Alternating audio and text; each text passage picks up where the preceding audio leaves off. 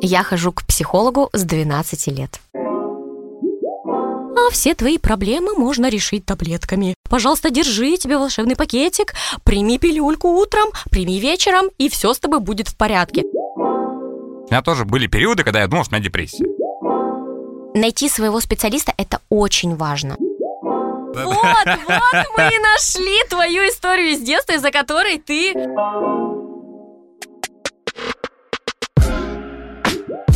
Всем привет, это подкаст «Я стесняюсь», где мы обсуждаем жизненные истории реальных людей, ну и рассматриваем их с психологической точки зрения.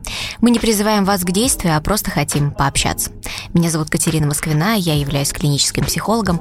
Напротив меня Дмитрий Колобов, креативный продюсер моего портала. Да, Кать, привет, привет. Восьмой подкаст, уже восьмой подкаст, и сегодня тема которая будет э, вдвойне интересно обсуждать с тобой, потому что я буду говорить с психологом про психологов. То есть ну, это да. все равно, что масло масляное, наверное, я так скажу. Будет, мне кажется, интересно и прикольно. Ты чего ждешь от этого подкаста как психолог? Слушай, это на самом деле очень интересная тема. Почему? Потому что э, я являюсь нелинейным психологом, и у меня свое сугубо субъективное мнение относительно психологов, классической психологии. Я думаю, что сегодня мы немножечко пробежимся по всем методам психологии для того, чтобы у людей людей сложилось понимание, как вообще ведется терапия, для чего она нужна, ну и разберем все истории, которые нам прислали наши слушатели для того, чтобы иметь понимание о том, какие психологи бывают, каким стоит идти, каким не стоит идти.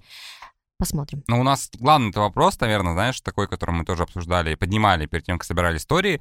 А нужны ли вообще психологи? Потому что многие до сих пор, мне кажется, считают, что это какая-то такая профессия шарлатанов, что ты приходишь, отдаешь им деньги, тебе что-то там на, на уши вешают какую-то лапшу, типа покайтесь, выдыхайте, думайте о хорошем. Аффирмации, и вас, космос, да, и с внушение. Вас, э, с вас 40 тысяч рублей. Ты такой, а, за что, простите? Я как бы просто вам рассказал свои проблемы. Нет, ну смотри, а, в нашей вообще стране принято выражать свои эмоции не экологично, да, то есть то, что у тебя внутри наболело, накипело, ты обычно рассказываешь кому? Ну, ты либо держишь это в себе, либо ты срываешься на близких. Ну, это как в минимум. моей картине мира это ну, так. ты вот, например, у тебя возникает какой-то внутренний вопрос. Ты с кем это обсуждаешь для того, чтобы его решить? С ну, с друзьями, наверное. с котом. Ну что, нет, подожди, давай, я просто хочу Ну, понять, подожди, смотри, ну ты же с друзьями обсуждаешь какие-то свои проблемы, там, не знаю, ну вот у меня там сегодня там с этим проблема, там, или а, на работе там то-то, то-то. Ну, часто, на самом деле, сталкиваешься с тем, что с друзьями серьезно обсудить какую-то проблему не всегда получается. Ну, согласись, что это не особо экологично, когда ты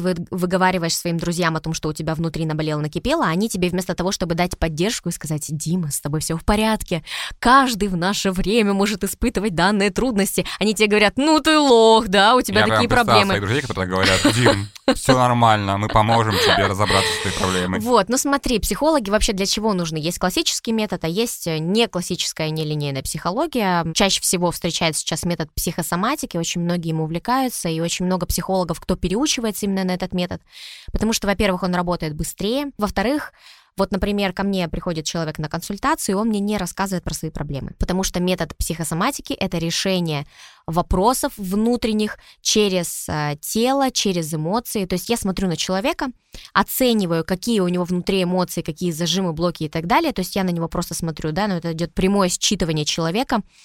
И в этот момент я знаю, что у него там, например, колет в груди, когда он об этом говорит, и я его спрашиваю, о чем ты подумал сейчас? Он мне говорит, о чем он подумал, и мы начинаем разбирать эту проблему, возвращаясь в прошлое.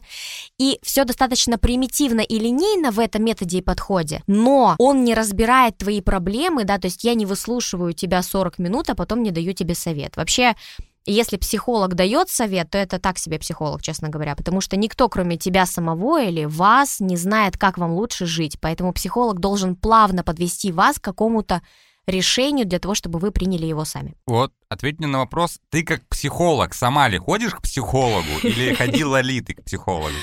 Слушай, у меня с психологами очень-очень давняя история. Я хожу к психологу с 12 лет.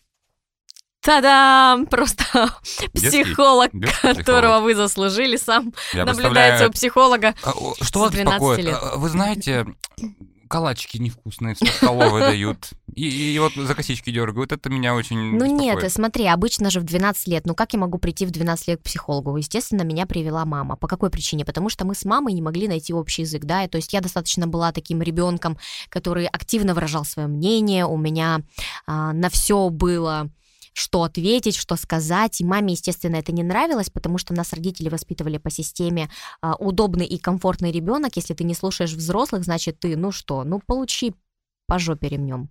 И через подавление, через какое-то унижение, просто наши родители не знали другого метода воспитания. Раньше он был нормальным, вот, и поэтому у меня внутри, естественно, все кипело, все раздражало, я не понимала, как мне вообще жить. И в один прекрасный момент мама пришла и сказала, слушай, ну я больше не могу так с тобой общаться, давай налаживать контакт с помощью психолога. И я сказала, давай. И мы пошли вместе к психологу. Психолог разговаривал сначала со мной, потом разговаривала с мамой. А, ну и, собственно, в течение какого-то периода, я уже точно не помню, я к ней ходила. Далее я к ней вернулась, когда мне было 18. Первая любовь, больные отношения, все дела, и я начала разбирать вот эту вот тему. И потом раз в год, наверное, по 4-5 сеансов я посещала уже не этого психолога, а других психологов с разными подходами, с разными методами, решая свои какие-то стародавние ситуации, то есть это и общение с родителями, и по карьерной лестнице продвижения, и все остальное. То есть любую проблему можно разобрать с психологом. Психолог, он тебе не дает советы, да, это тот человек, который выслушивает тебя, ну, как э, принято в классической психологии, и пытается показать тебе твою ситуацию с обратной стороны. То есть это, возможно, даже не проблема, а просто ситуация, с которой ты не знаешь, как выбраться, не знаешь, как разобраться. Мы рассматриваем ее на консультациях с разных сторон, ты из нее выбираешься, и дальше в здоровой психологии ты идешь по жизни, принимая решения какие-то самостоятельно, потому что у тебя уже опыт прошлого как бы внутри прощен, и ты знаешь, как решать эти штуки, ситуации, с которыми ты сталкиваешься.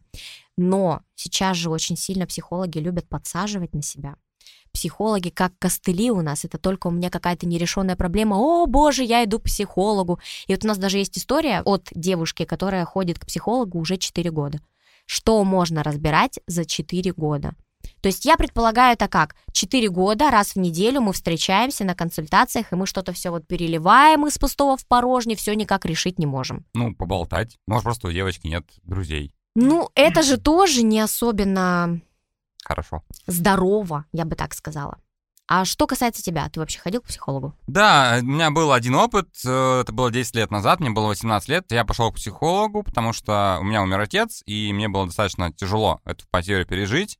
И где-то спустя, то есть полгода после смерти, я тоже подошел к маме, говорю, мам, как бы так и так, а мама у меня была врачом, я говорю, мам, мне бы, ну, психологу сходить, потому что что-то вот хочется выговориться. Я, честно говоря, плохо помню вот этот визит, э, потому что, ну, я помню, что это был какой-то белый кабинет, какое-то кресло, и, ну, типа, я выговорился, я не скажу, что психолог там как-то разобрал, наверное, мою ситуацию, потому что ситуация, ну, и так понятно, как бы потеря близкого человека, да, и переживания, связанные с этим, но сходил, выговорился, поболтал, как бы, и как-то вроде полегче стало, не знаю. Вот, поэтому у меня не так, наверное, было много опытов, но мне эта тема всегда была интересна, поэтому мы этот подкаст и делаем. Но я до сих пор как бы не разобрался до конца, да, потому что в школьные годы, там, в ну, студенческие годы я понимал, что психология — это важный навык вообще в целом, ну, который пригодится в моей профессии. Сейчас, как бы, как режиссер там, документальных фильмов, понимаю, что мне нужно по-хорошему где-то быть психологом.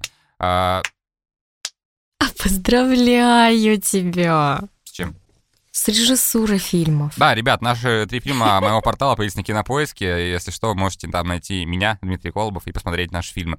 А, вот, и просто я понимаю, что в контексте тех же интервью для фильмов мне нужно быть психологом, мне нужно чувствовать, куда ведет разговор, э, что можно спросить сейчас, что можно не спрашивать. Короче, я просто понимаю, что я очень эмпатичный человек, и мне легко удается считывать эмоции других людей. Вот, собственно, с чего мы начали, да, с визита психологу. Я один раз был, как бы больше не ходил.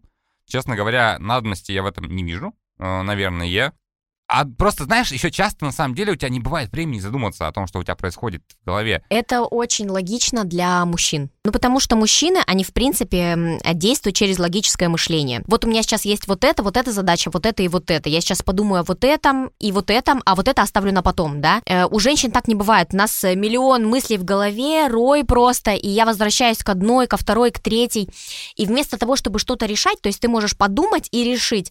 А женщине для того, чтобы решить, для того, чтобы обдумать, обмозговать какую-то ситуацию или проблему, нужно ее сказать. Мы не умеем принимать решения обсуждение внутри себя. Для женщин есть такая практика, ну не только для женщин, некоторые мужчины тоже ей пользуются. Для того, чтобы, например, а, не выговаривать, да, и проживать все равно экологично какие-то свои ситуации, можно это записывать. То есть ты просто садишься, берешь листы бумаги и начинаешь писать все, что у тебя в голове, сразу же подряд, даже если это а, кошка, собака, микрофон, э, двери, да, то есть это вообще любые мысли, которые тебе хаотично приходят в голову. Тогда ты освобождаешься и логически можешь здраво рассуждать на какую-то тему. В общем, мы с Катей можем долго болтать. Я уже думаю, что нужно нам переходить к истории, к первой, потому что истории тоже очень много, они все интересные. И по ходу дела будем разбираться и что-то еще от себя рассказывать, поэтому будем переходить к первой истории. Первый опыт обращения к психологам был неудачный. Я пришла в госбольницу, где мне поставили диагноз депрессия. Меня направили на Герцена в Центр психологической поддержки. И девушка-психолог на второй встрече сказала, что все мои проблемы решаются, если я уволюсь с работы и буду просто учиться в ВУЗе, а мой парень будет меня содержать. Ну, это к слову о том, что я говорила по поводу советов, да? Отличный совет, ничего не скажешь. Иди-ка ты в финансовую зависимость от молодого человека, даже не мужа, и не надо тебе стремиться делать карьеру, ты же девочка. После этого я несколько лет не обращалась обращалась к психологам. Только спустя более пяти лет и нескольких новых попыток найти специалиста, с которым у меня будет контакт, я через знакомых вышла на психотерапевта, с которым мне комфортно работать. Полгода психотерапии ищем моих тараканов в голове и называем по именам. Считаю, что всем нам нужен психолог, чтобы в обществе было больше понимания и адекватности. Я абсолютно согласна. И насчет э, вот советов я уже сказала, да, ни один психолог нормальный не будет вам давать советы, никто не знает, как вам лучше жить, кроме вас самих. То есть, понятно, если вы сидите и думаете, размышляете перед психологом, ой, а мне бы, наверное, хотелось вот финансовой зависимости, или мне бы хотелось учиться в ВУЗе, то психолог может вам сказать, а как вы действительно считаете, что вам откликается, то есть, что бы сделала я? Я бы просто, наверное, вернула бы человека к себе и заставила бы его почувствовать внутри, сказав, например, я учусь в ВУЗе, да, ты чувствуешь какой-то эмоциональный отклик в теле внутри, и если это сопротивление, то это абсолютно не ваш вариант, да, или если это, например, я хочу финансовой зависимости от мужчины, я, конечно, такого никому не посоветую, но если это человек хочет, то почему бы и нет. Если ты, например, говоришь вот эту фразу, и тебе она внутренне откликается, и ты чувствуешь, что это прямо внутренний отклик «да», то почему бы и нет. Когда я читал эту историю, первое, что меня смутило, в государственных больницах есть психологи. Для меня это было, наверное, открытием, потому что в моей картине мира психологи — это что-то частное, это какие-то там частные практики, это кабинеты. Не знаю, ну, сложно представить, что я иду в поликлинику по месту жительства, которая вот это вот вся еще, как правило, у нас хороший там ремонт и так далее, и даже к такому психологу идти не хочется. Наверное, это первое, что меня смутило. А второе, как ставится диагноз депрессия. Потому что у меня тоже были периоды, когда я думал, что у меня депрессия. Я как бы не ходил, конечно, никуда там не сдавал никакие тесты, там, типа, что вы видите на картинке? Это тучки. Ну, типа, как, как это работает? Ну, типа того, только единственный момент хочется здесь отметить, что психолог никогда не может поставить вам диагноз. Может поставить приблизительный диагноз клинический психолог. Вот. Но я сомневаюсь, что в госучреждении был сейчас клинический психолог. Да, это, скорее всего, либо психиатр, то есть это уже врач. Если ты врач, то ты имеешь полное право ставить э, диагноз, да. Но я, будучи клиническим психологом, тоже не имею права этого делать. Я могу только предположить, что это может быть вот это, и отправить вас к врачу для того, чтобы вам поставили диагноз. И если это был психиатр, то почему бы и нет? Да, есть специальные какие-то тесты, по которым определяется, какое эмоциональное состояние у человека. Да, ну, депрессия. Какие признаки депрессии? То есть ты сидишь, у тебя полная апатия к жизни, ты ничего не можешь делать, тебе ничего не хочется. Самое интересное, что абсолютным абсурдом является назначать антидепрессанты человеку во время депрессии. Представь себе, что ты сидишь в супер апатичном... Это мое лично сугубое мнение. Я понимаю, что в нашей медицине по-другому считается. Ты сидишь, у тебя внутри бушует ураган эмоций ты не можешь с ними справиться, и твое тело вырубает тебя в этот момент. Ты сидишь, и тебе реально ничего не охота делать. Ты не можешь взяться за работу, ты не можешь поесть, не можешь нормально спать, либо ты, наоборот, постоянно спишь, да, то есть твое тело находится в режиме самосохранения. И в этот момент тебе назначают транквилизаторы для того, чтобы еще больше подавить твои чувства и эмоции. У меня был опыт принятия антидепрессантов. В тот момент у меня были больные отношения, которые я не могла пережить нормально. Я ходила не просто к психологу. Я ходила к психиатру, психотерапевту. И она мне назначила антидепрессанты. Конечно, сначала была дозировка такая более-менее. То есть вместо того, чтобы испытывать ураган эмоций, да, проживать его, проживать как-то экологично, проживать его на консультациях, э, у меня было полностью подавленное состояние, и я была похожа на человека, который летает в Австралию. И самый жесткий для меня момент был тогда, когда случилась какая-то очередная ситуация у меня с этим молодым человеком, я не испытывала ровным счетом ничего, мне было просто пофиг. Мне было пофиг на все. И в этот момент я тоже не хотела учиться, не хотела заниматься какой-то деятельностью. У меня не было вообще ничего. Я не чувствовала свое тело, потому что антидепрессанты, они действуют еще и на ДНК, и внутри все перепрограммируется у тебя в этот момент. У тебя тело даже начинает работать по-другому. То есть это просто, как бы, знаешь, вот у тебя есть симптом, ты его накрыл одеялком, и типа его нет. Вот как бы нет, и я его не замечаю, да, и в этот момент ты просто начинаешь жить, ну, не жить, а существовать. Это, конечно, такая себе история, поэтому меня очень смущает, когда в период депрессии людям назначают антидепрессанты. Это такое себе. Вот. Ну, я вижу прямо у тебя сейчас каким-то лицом это говоришь, что прям твоя личная боль, потому что ты тоже, собственно, ну, это пережила. А я в целом, наверное, хочу подвести какой-то итог этой истории. То есть, в целом, девушка изначально пошла к психологу, получается, в 23 года. А, исходя из того, что сейчас 28, угу. 5 лет назад, 5 лет мне ушло на поиски. Вот мне, наверное, было бы еще интересно узнать, э, к сожалению, этого нет в истории, почему она пошла изначально к психологу. Угу. То есть, что ее побудило туда пойти, какое событие в ее жизни, тем более, что ей еще и поставили депрессию. Наверное, такой вот последний разбор этой истории от тебя мне хочется услышать, когда человек продолжает на протяжении пяти лет искать специалиста. Или, или можно, ну, смотри, вот, допустим, отходил, например, к психологу, да, неудачно, и потом можно, ну, не искать его. То есть вот откуда идет вот это вот необходимость, прям вот такая маниакальная, найти своего специалиста. Слушай, ну это не маниакальная необходимость, просто человеку действительно нужна психологическая помощь. Для меня удивительно, что спустя один неудачный опыт, да, негативное посещение психолога, э, девушка продолжила искать своего специалиста. Видимо, для нее было действительно очень важно найти специалиста, да, психолога, который ей поможет в э, чем-то разобраться. И вот ты говоришь, нам непонятно, какая была история, но мне понятно, что на протяжении пяти лет она не решена, да, то есть человек продолжает искать для того, чтобы в конце концов разобраться. Обычно какие? Ну, это истории типа, э, где я кто я, да, то есть если я не понимаю, кто я, для меня это очень важно узнать, для меня нужен человек, который поможет мне себя раскрыть, раскрыть свой потенциал для того, чтобы двигаться дальше. И найти своего специалиста — это очень важно. И если вы пришли к одному психологу, и он вам не понравился, это не означает, что все специалисты такие. Нужно просто реально найти своего когда у вас возникает какая-то ситуация или какая-то проблема, да, не поленитесь зайти к этому специалисту в профиль, посмотрите, какой он, посмотрите, откликается ли он вам как человек, что он пишет, какими словами он говорит. И внутри себя почувствуйте, хочу ли я к нему идти. Вот и все. Вот и все. Я вот думаю, все. что вот прекрасно разобрали первую историю. Давайте переходить ко второй, тем более, что она у нас от молодого человека, а молодые люди нам, кстати, пишут не так часто. Как-то попробовал ходить к психологу. Думал, что пойму, как мне действовать, чтобы найти выход из своей ситуации. Хоть мы и разбирались с какими-то проблемами, но глобально этого ничего не изменило. Более того, я заметил, что хожу на консультации через «не могу». Заставлял себя туда ходить. Так, в один момент я и перестал посещать психолога. Что я делал не так, почему работа с психологом не принесла мне результата. Опять же, первое, что бросается в глаза, э, люди не пишут, человек не пишет о том, какая была ситуация, какая была проблема. А, то есть нет, безусловно, мне кажется, любая проблема, с которой ты идешь к психологу, она любая проблема личная.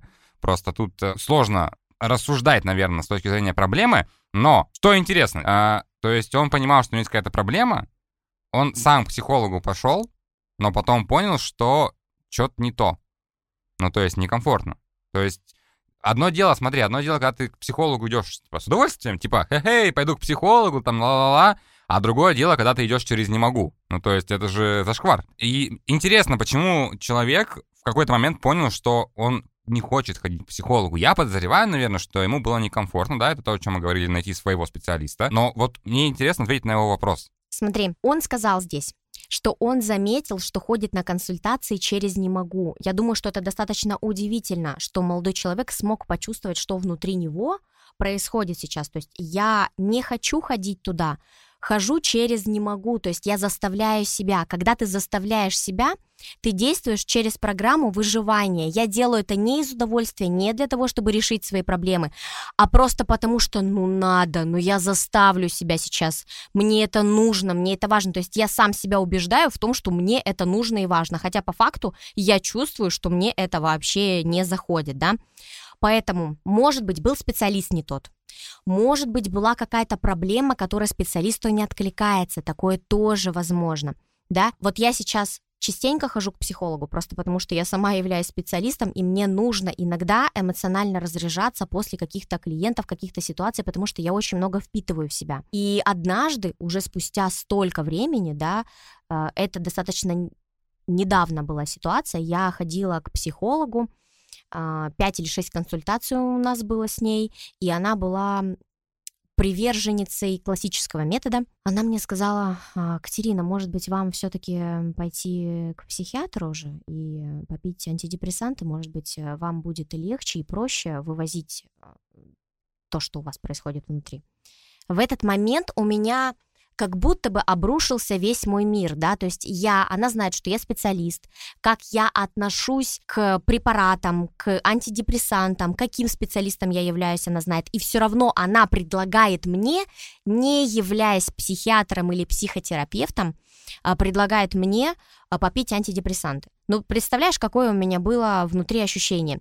Естественно, что я подумала, что я не могу объективно оценивать себя, и я схожу к, к своей коллеге, а, которая является специалистом по психосоматике, но одновременно она врач-психотерапевт и психиатр. И как бы, ну, сказать ей, типа, а вдруг со мной реально что-то не так, и я реально сейчас не могу вообще работать с клиентами, просто я этого не понимаю.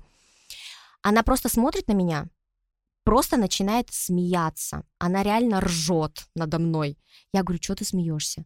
Она говорит, ты вообще слышишь себя, слышишь то, что ты говоришь? Ты абсолютно адекватно мыслишь, ты анализируешь, какая депрессия, какой невывоз эмоций, какие антидепрессанты, Катя, успокойся. То есть даже я попалась, будучи уже специалистом, на вот эту уловку и удочку, типа, знаешь, а все твои проблемы можно решить таблетками. Пожалуйста, держи тебе волшебный пакетик, прими пилюльку утром, прими вечером, и все с тобой будет в порядке. Ну, Шикарный о чем? этюд сейчас был просто. Я его видел вживую, ребята, это не передать. А, актер, а, актерские данные. Актриса, актриса. Вот. И я считаю, что в этот момент что нужно сказать? Ну, во-первых, нужно сказать э, «до свидания, я пошел». Я пойду посмотрю другого специалиста, как минимум я схожу к врачу для того, чтобы мне понять, что со мной не так, или попробую кого-то другого с кем-то другим поговорить для того, чтобы понять, это мне реально метод взаимодействия с психологом не подходит, или, ну, это просто что-то со специалистом не то. Потому что у каждого свой подход, каждый несет свои знания через призму своей собственной жизни. Ну, то есть здесь можно сказать в этой истории, что по факту человеку, который эту историю написал, если он хочет дальше разбираться в своей проблеме, в которой у него есть, то ему нужно просто найти своего мастера, да, как э, героиня первой да. истории. И, так и то есть. есть нужно дальше искать как себя, так и специалистов и в целом смысл в этой жизни. Перейдем к следующей истории. Однажды я пришла к психологу с нервным срывом и жуткими внутренними конфликтами, будто я разделилась на я хорошую и плохую. Мне сказали, что у меня расщепление личности, дали техники, как справиться. Но когда я сказала, что мне приходят мысли о суициде, мне сказали, что я придумываю и быстренько проводили до дверей. Было потом еще несколько попыток попасть на лечение, но неудачно. После нескольких лет я смогла только справиться с паническими атаками и, как оказалось, депрессией, тревогой, но уже после посещения психотерапевта и курса антидепрессантов в течение года. В общем, я страдала 9 лет. Я очень рада, что нашла специалиста, который помог мне. Так что это очень важно, не нужно опускать руки, психология не бесполезна, но очень важно найти именно своего психолога, с которым будет комфортно. Теперь сама хочу учиться на психолога. Но, пользуясь случаем, хочу сказать, что психологи это самые больные люди, моя любимая фраза, потому что человек, который переживает в своей жизни какие-то травмы, в том числе панические атаки, депрессии и все остальное, это человек, которому это знакомо и который на собственном собственном примере может сказать, как оттуда выйти. Поэтому не думайте, что у психологов нет проблем, они определенно точно есть, Но это как раз те люди, которые смогли с ними справиться.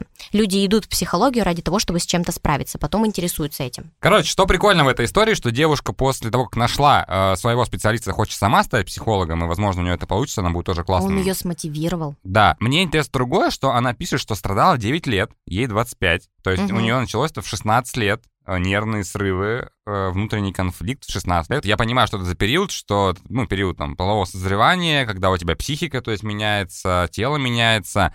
Но вот, э, опять же, смотри, ей сказали, что у нее расщепление личности. Потому что как можно в 16 лет понять, что у человека расщепление личности? Потому что в 16 лет там еще даже личность не, сформировалась, по сути, толком.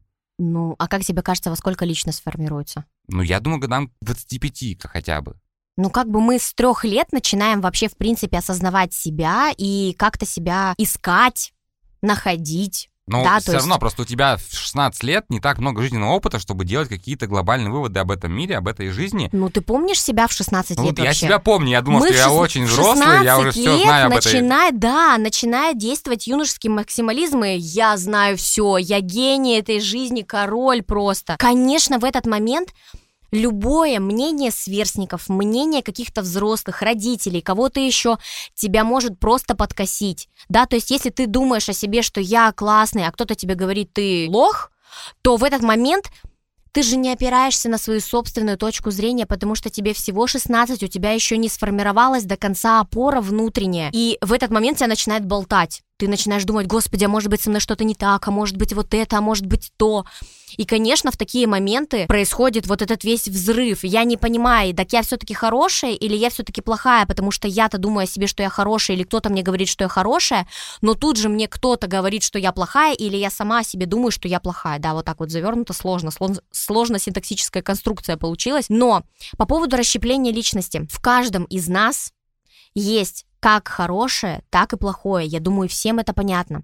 Просто то, что в нас есть плохое, мы часто это вообще не принимаем. Это является нашей теневой стороной.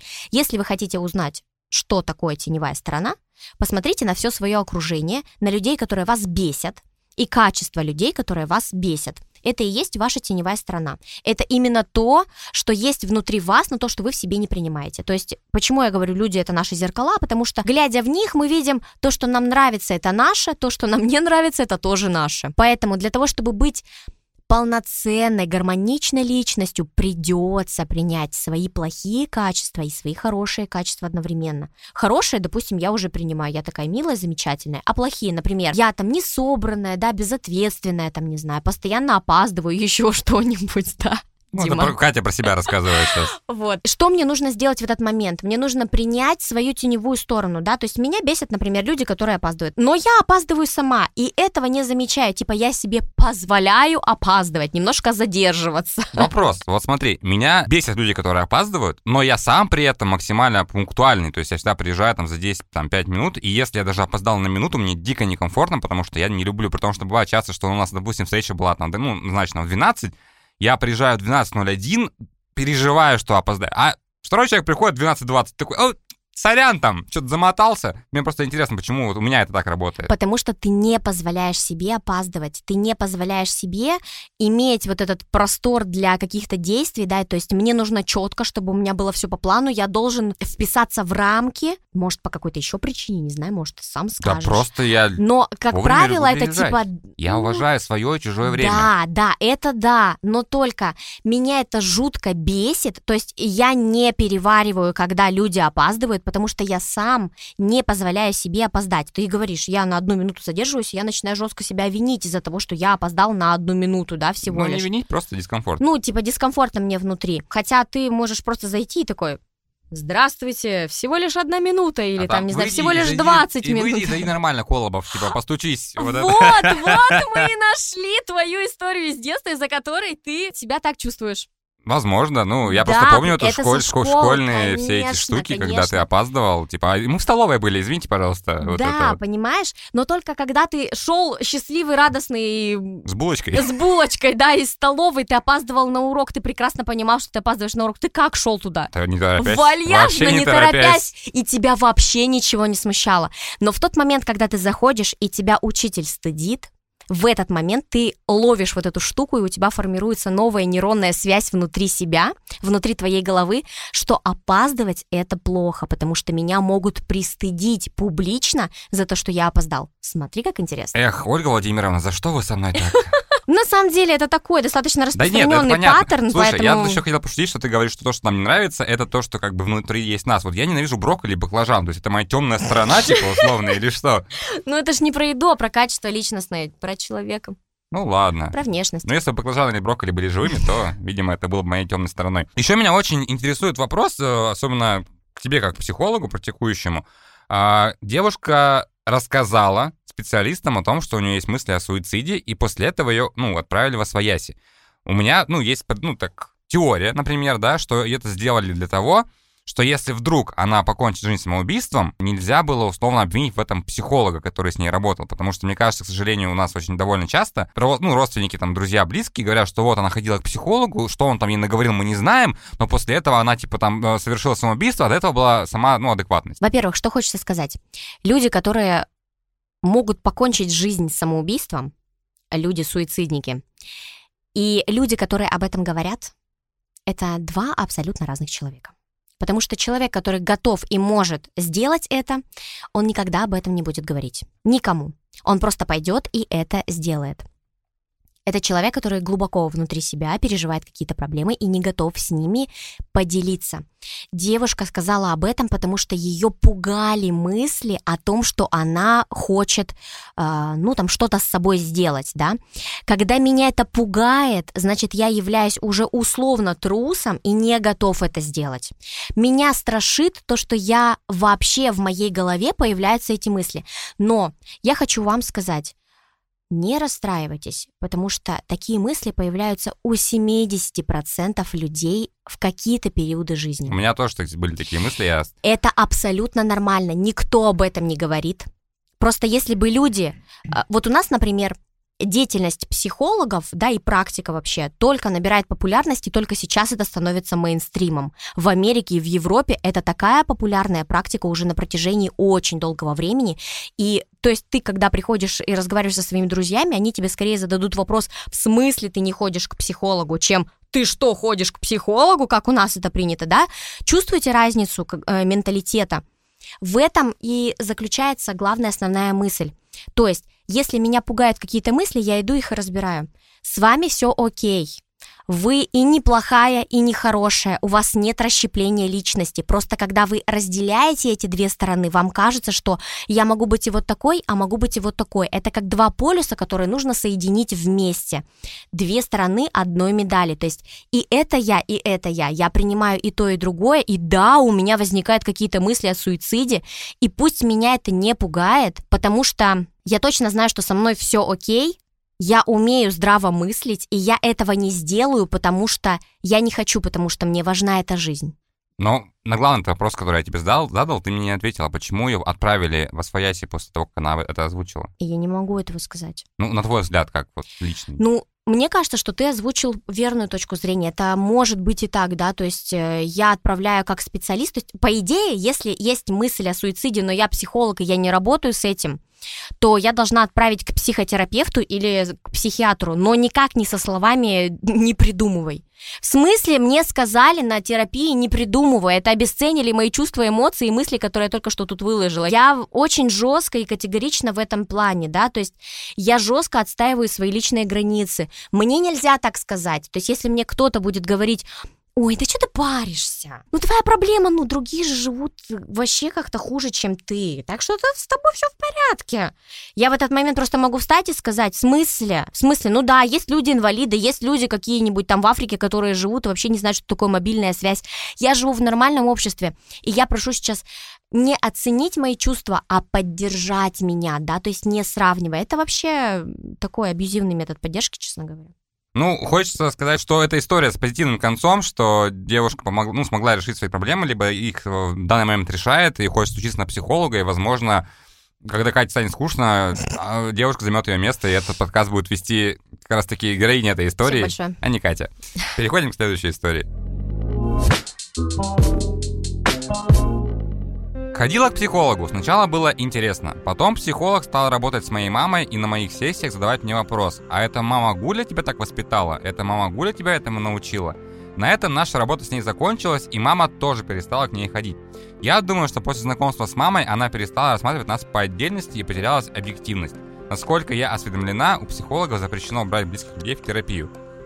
Так, я осведомлен меньше, поэтому сразу спрошу. Это правда, ну смотри, но при этом есть же семейные психологи, правильно? Это вот э, все, всеми знаменитые кадры из фильма «Мистер и миссис Смит», где они сидят вдвоем у психолога, отвечают на эти же вопросы, там как-то по-разному условно. И головой, наверное, я понимаю, да, что странно, когда ты ходишь к психологу, и потом после мама такая, это как будто не знаю, очередь на массаж. Ладно, еще на массаж, чтобы ходить к одному ну, специалисту, это ок. Но действительно ли, когда ты ходишь к психологу с родственником, либо с близким человеком, то теряется уже объективность. И Просто ну, я вот именно хочу понять воззрение семейной психологии, потому что есть же отдельные семейные психологи, которые как раз ну, прорабатывают совместными методами. Методами и угу. сессиями. Да. Смотри, есть семейный психолог к которому вы приходите вдвоем, и у вас есть одна общая проблема, которую вам психолог помогает разобрать. То есть он работает не по отдельности с каждым человеком, а с вами двумя, показывая вам в этом методе, как можно посмотреть объемно и показывая вам точку зрения одного человека и второго для того, чтобы вы смогли найти контакт и услышать друг друга. Есть психологи, которые работают в классическом методе, и действительно таким психологам не разрешено брать двух людей, которые будут разбирать на консультациях одну и ту же историю. Ну, ты представляешь, да, то есть как было здесь. Например, у меня проблема с мамой и я прихожу сначала к одному психологу я, а потом моя мама.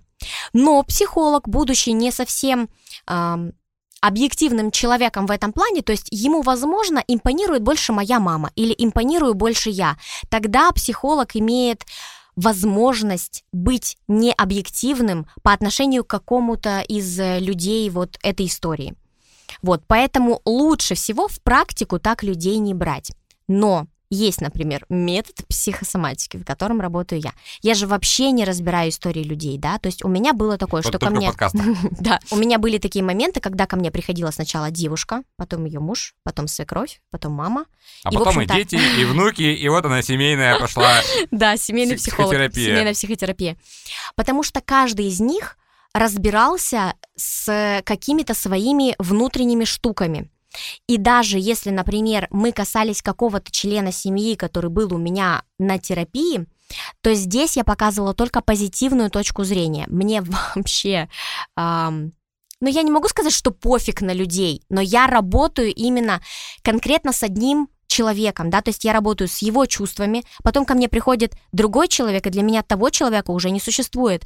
То есть я не вбираю в себя очень много вот этих вот историй и все остальное. Иногда бывает такое, что у меня же нет постоянного Э, консультирования, то есть людей, да, ко мне может прийти девочка, например, завтра и через полгода, да, то есть ее что-то может беспокоить, она ко мне придет. Или, например, на сет консультаций. Вот когда наша работа закончена, после одной консультации или после трех консультаций, я забываю, о чем мы разговаривали. Вот такая у меня особенность. Просто я не помню этой истории. Потому что в этот момент мы находимся в контакте, это называется рапорт, мы находимся в этот момент в контакте, и передо мной клиент сидит с закрытыми глазами в трансовом состоянии. Это называется легкий гипноз. И я нахожусь точно в таком же состоянии, и я разбираю проблему человека просто изнутри. То, что идет. То, что идет, то мы и вот друг за другом вот так вот разбираем. Почему вот этот специалист взял маму и дочь. Ну, то есть... Я не знаю. Я просто, смотри, я просто к чему подвожу, защищая вашу профессию, что есть реально хорошие специалисты, да, там хорошие психологи, хорошие психотерапевты, а есть, как мне кажется, люди, которые на этом хайпуют, и которые просто вот э, получили один сертификат, два сертификата, типа, там какой-то там, не знаю, частный курс там однодневный, и все, я психолог, вот. И потом люди приходят к ним, у них там висят вот эти в рамочках, вот это все красивое, и потом, после, ну, неудачного опыта, да, они говорят, что психологи — это вообще ненужная профессия. И я просто к чему спрашиваю, что а, может ли психолог, ну, окей, э, допустим, не самый ответственный, просто взять, например, в терапию маму и дочку, хотя это делать нельзя, только из-за финансового интереса, например? Наверное, да. Наверное, да. Я думаю, что возможно. У людей, блин, просто разные очень взгляды вообще на это. Наверное, я не зарабатываю миллионы сейчас на психотерапии просто потому, что когда мне пишет какой-нибудь клиент и обсуждает свой запрос, я иногда могу сказать, ну, ты можешь не приходить, у тебя все окей. Да, то есть мне нет смысла брать человека ради денег. Зачем я буду тратить свое время, время человека, который не хочет разбираться с какой-то проблемой?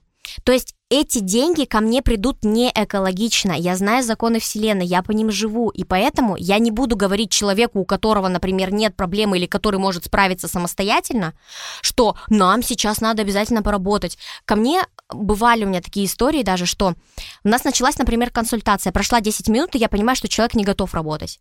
И я говорю, мы сейчас можем перенести консультацию. Человек говорит, почему? Я говорю, ну ты не готова работать, например.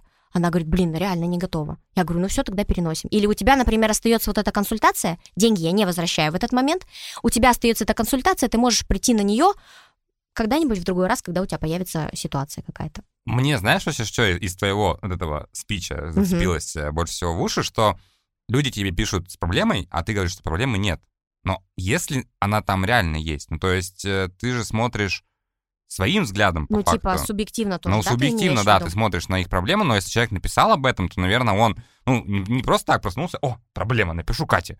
Он, ну, тоже искал, тоже думал, кому обратиться. я просто пытаюсь поставить себя на его место, что, допустим, я вот человек, который там, не знаю, год решался там обратиться к психологу, ну, что-то в себе переваривал, пишу, Катя, здравствуйте, у меня проблема, помогите разобраться. Ты пишешь, Дмитрий, у вас все хорошо. Вам не нужно разбираться, вам не нужны мои консультации, у вас все хорошо. Да, ты, это конечно, вот как немножко раз, утрируешь Ну, я сейчас, утрирую, да. но это как будто, знаешь, закольцовка угу. вот с первой истории, когда да, да, ты да, пишешь да, да, психологу, а тебе говорят, у вас все классно. У вас нет сам... проблем пока. Да, у вас нет проблем, все классно, на самом-то деле. Найдите себе там, финансовую зависимость от парня, да, а вот, а ты-то, ну, как там у тебя все кипит. Да, да, я понимаю, что ты э, имеешь в виду, не обесцениваю ли я проблему человека.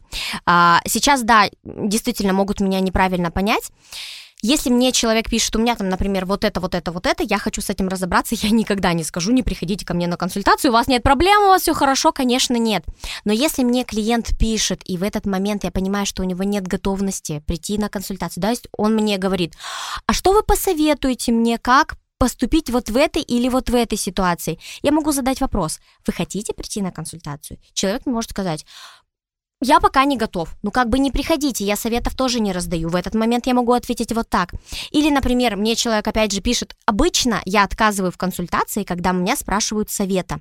Я не знаю, как поступить, мне посоветуйте вот это или вот это, или, может быть, мне прийти на консультацию лучше. Вот тогда я могу сказать, что, ну, как бы нет. А почему? Ну, а зачем? Зачем?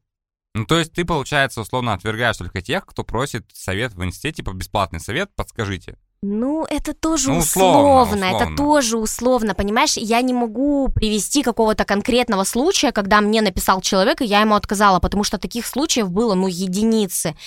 И я не помню, это обычно складывается из переписки, то есть я спрашиваю, какая проблема, там, не знаю, что-то еще, какие-то уточняющие вопросы задаю для того, чтобы понять, готовность у человека вообще работать есть, или он приходит так чисто просто поболтать. А, я могу привести историю. Мне недавно написали, Екатерина, здравствуйте, очень хочу прийти на консультацию, только я не хочу, чтобы вы вводили меня э, в какое-то состояние, я хочу просто поболтать. Поболтать, блин, ну поболтать можно с подругами, на самом вот деле. Вот именно, понимаешь? То есть в такой ситуации я могу отказать на консультацию. Либо, если человек ко мне уже пришел и говорит, нет, ну вы меня послушайте, но вы меня послушайте, я должна рассказать или я должен рассказать, да, вот там, я хочу просто поговорить, я хочу просто поговорить, пожалуйста, скажите мне, вот как вообще, вот как я должен делать. И, как правило, такой человек не готов решать свои проблемы, он э, приходит для того, чтобы обвинить и осудить кого-то. То есть, ну, например, условно, у меня проблемы там, не знаю, с мамой или там с мужем, и я прихожу и рассказываю об этом человеке, все, что я о нем думаю, какой он ужасный, какой он отвратительный, и как мне плохо делают. И когда я пытаюсь человека вернуть к себе, да, то есть э, я говорю, а как ты, а как э, вот тебе, а как то, короче, возвращай ответственность, да, и давай поговорим уже о тебе, человек все равно переводит тему. Вот в такой момент консультация не склеится. Я, конечно, могу вот, вот так сделать, да, но И мне это не надо, и для человека это не экологично. Поэтому я в этот момент выберу либо закончить консультацию и сказать, что, пожалуйста, наша консультация с вами закончена, вы не хотите решать проблемы.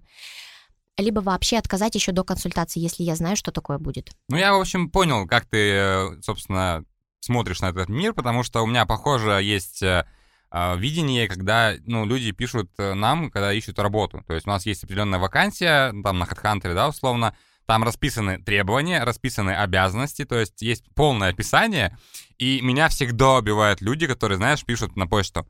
Добрый день, я по поводу вакансии, можете подробнее рассказать? И я сразу, ну, come on, типа, все расписано, погугли, изучи, почему я должен тебе расписывать, когда все расписано? То есть я с такими людьми тоже, ну, автоматически я понимаю, что, наверное, каша не сварит. Но это типа заинтересуйте меня, чтобы я к вам пришел и принес а вам свои денежки. Это в моем случае, да. А, ну, а в твоем так. случае типа заинтересуйте меня, чтобы я пришел к вам работать. При этом люди даже пишут без портфолио, без резюме. Я ну, такой, как бы да. Почта там Иванов 43 собака google.ru. Это ценный кандидат, mm-hmm. надо брать. Еще, слушай, пока сейчас мы с тобой тут разгоняли на другую тему, у меня возник такой вопрос.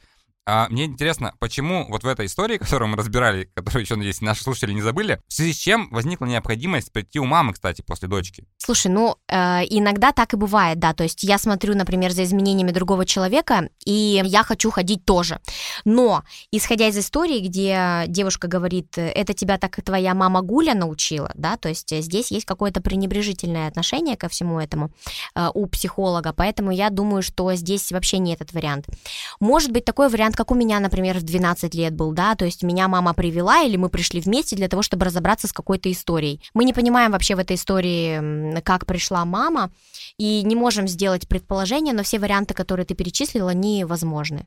То есть, да, но меня иногда удивляет, вот когда человек ходит к психологу, и вдруг неожиданно он считает себя просвещенным во всех вопросах, гением просто, и он начинает всем советовать.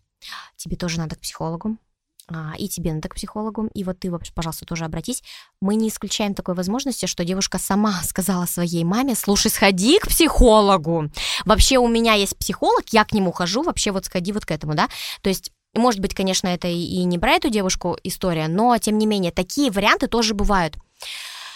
Когда мы ходим, считаем, что мы уже все вообще все знаем, и просто обязаны посоветовать, но это называется информационное насилие когда человек не готов куда-то идти, но я его туда специально тащу для того, чтобы показать себе и другому человеку, что я-то умнее, чем ты. Соответственно, это уже превосходство, это уже не о завышенной самооценке, а как раз-таки о заниженной. Мы тоже как-то с тобой про это говорили. Ну, теперь в целом ситуация прояснилась, поэтому самое главное думать своей головой и идти к психологу или нет, это всегда только ваш личный выбор, то есть э, если вы понимаете, что вы к этому готовы, значит нужно идти, если не понимаете, то не идти.